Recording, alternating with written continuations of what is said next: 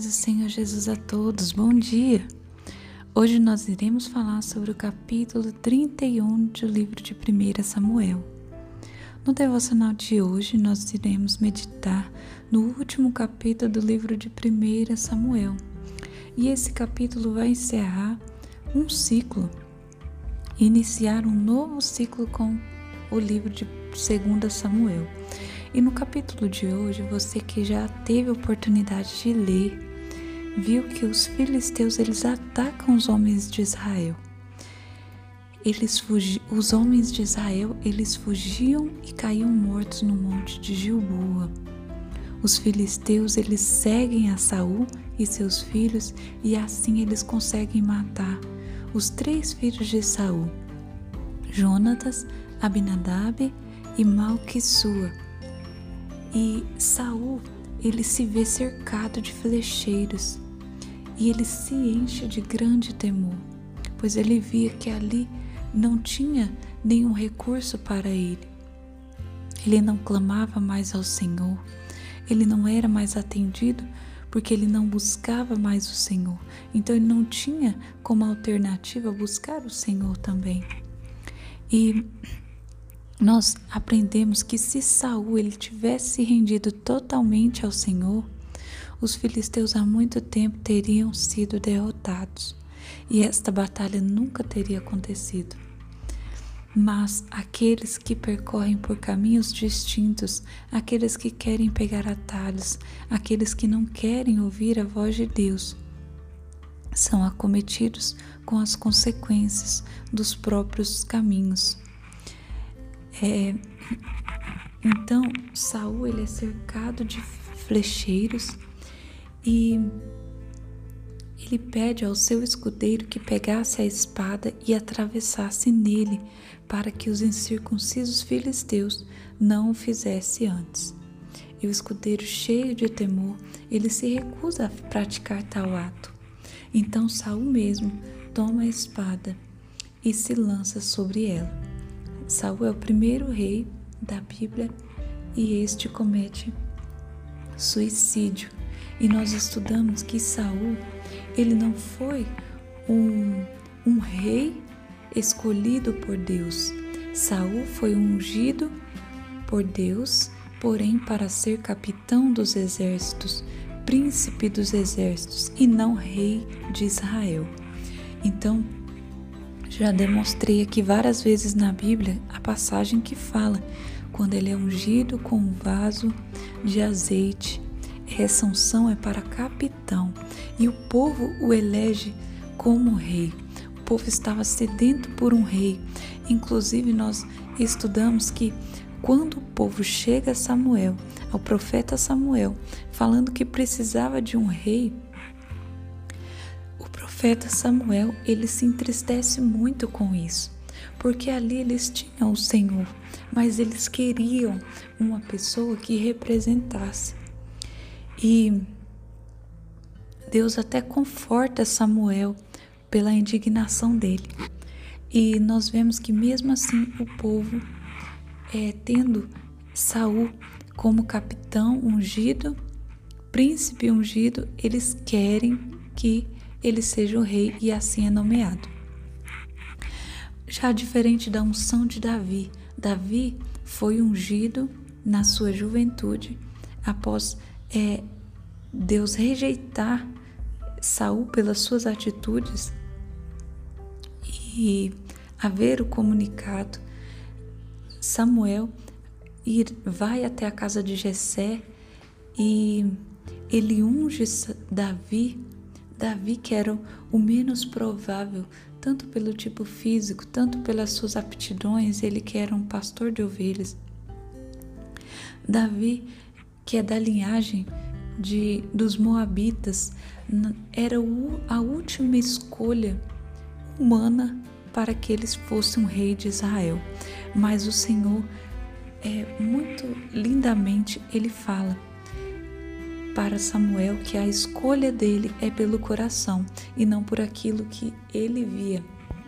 E aí então, é, Davi é ungido rei de Israel com chifre de azeite, diferente da unção de, de Saul.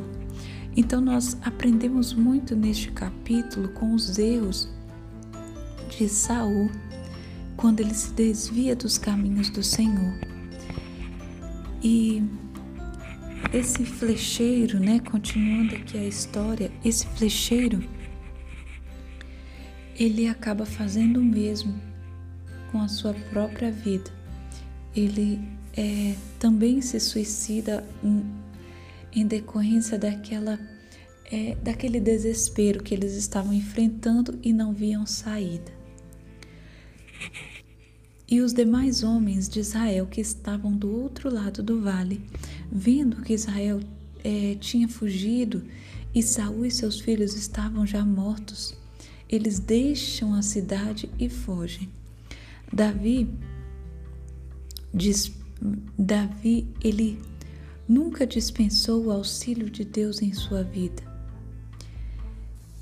E ele sempre, enquanto Saul, ele ele deixa de depositar sua confiança, ele deixa de buscar ao Senhor, porque ele não queria é, se desprender de um trono que nunca foi dele, na verdade. O, o cargo que era dele não era de rei. E ele se afastava de Deus porque ele não conseguia aceitar aquilo. Ele não conseguia aceitar que Deus havia escolhido Davi e ele era tomado de grande ódio. E nós vemos também que a confiança de Saul, e nós aprendemos muito no seu trono, é, que foi dado pelo povo, ele confia nas próprias forças e se deixa dominar pela carne. E essa confiança, quando nós colocarmos nossa confiança em nós mesmos, sempre virá a derrota, pois não tem como sermos vitoriosos se nós somente atribuirmos todo o sucesso a nós mesmos, pois nós somos limitados. Nós precisamos de Deus para nos dar saúde todos os dias. Nós precisamos de Deus para nos livrar das doenças, para blindar a nossa mente, mesmo que exija de nós é, nossa nossa força de trabalho, nossa força mental, mas é o Senhor que nos sustenta emocionalmente, fisicamente, Ele que nos blinda de todo o mal que tem assolado, Ele que nos blinda do homem perigoso de entrar na nossa casa, Ele que nos blinda de tudo aquilo que nós não enxergamos no mundo espiritual. O Senhor tem nos guardado e a Ele, agradecimento a Ele nós o honramos, reconhecendo que tudo provém dele, que a nossa força provém dele, que o nosso estado harmônico mental, físico provém do Senhor, porque é ele que nos guarda de todo o mal. Então, continuando aqui, no dia seguinte, quando os filisteus vieram despojar os mortos, eles acham Saul e seus três filhos estendidos e eles percebem que a cabeça havia sido cortada. E nós acreditamos que isso é uma possível represália pelo que aconteceu com o campeão dos filisteus. Então eles levam as armas deles para colocar no templo dos filisteus e o corpo eles penduram no muro de Bet-Sean. E lá no versículo 11 é, nós vemos que os homens de Jabes, Gileade, ouvindo o que os filisteus tinham feito a Saul, esses homens que eram valentes se levantam e andaram aquela noite toda para tirar os corpos de Saul de seus filhos do muro. E indo a Jabes, eles queimam os corpos ali. Nós acreditamos que eles queimam aqueles corpos e é o primeiro relato de incineração na Bíblia.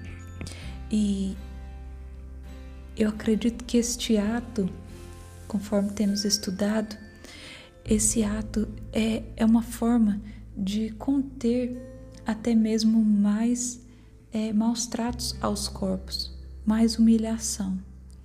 Então eles tomam essa atitude porque eles se comovem com isso. E hoje o ensinamento, algo que Deus colocou no meu coração, e eu quero que vocês levem para a sua vida, porque é algo que nós aprendemos no decorrer deste estudo deste livro. Primeira coisa, cuide daquilo que Deus colocou em suas mãos. Deus colocou pessoas, Deus colocou um marido, Deus colocou filhos, Deus colocou familiares. Quem Deus colocou em suas mãos? Deus te concedeu uma casa. Deus te colocou coisas para você cuidar. Então cuide. O mais difícil não é conseguir aquilo, mas é dar a manutenção devida às coisas que você tem. Então que você consiga zelar por tudo aquilo que está nas suas mãos hoje, desde as mínimas coisas, como das grandes, como pessoas. Então, tudo aquilo que você for fazer, faça com excelência. É a segunda coisa que eu quero deixar aqui hoje. Então, é, Saul, ele passou a servir de qualquer jeito. Saul passou a não cuidar das coisas, daquilo que tinha sido colocado nas mãos dele. Saul deixou de ouvir a voz, mas que nós possamos fazer como Davi, onde, como José, onde o Senhor nos colocar, nós estaremos fazendo com excelência. O Senhor colocou José na prisão, mas com excelência ele estava lá.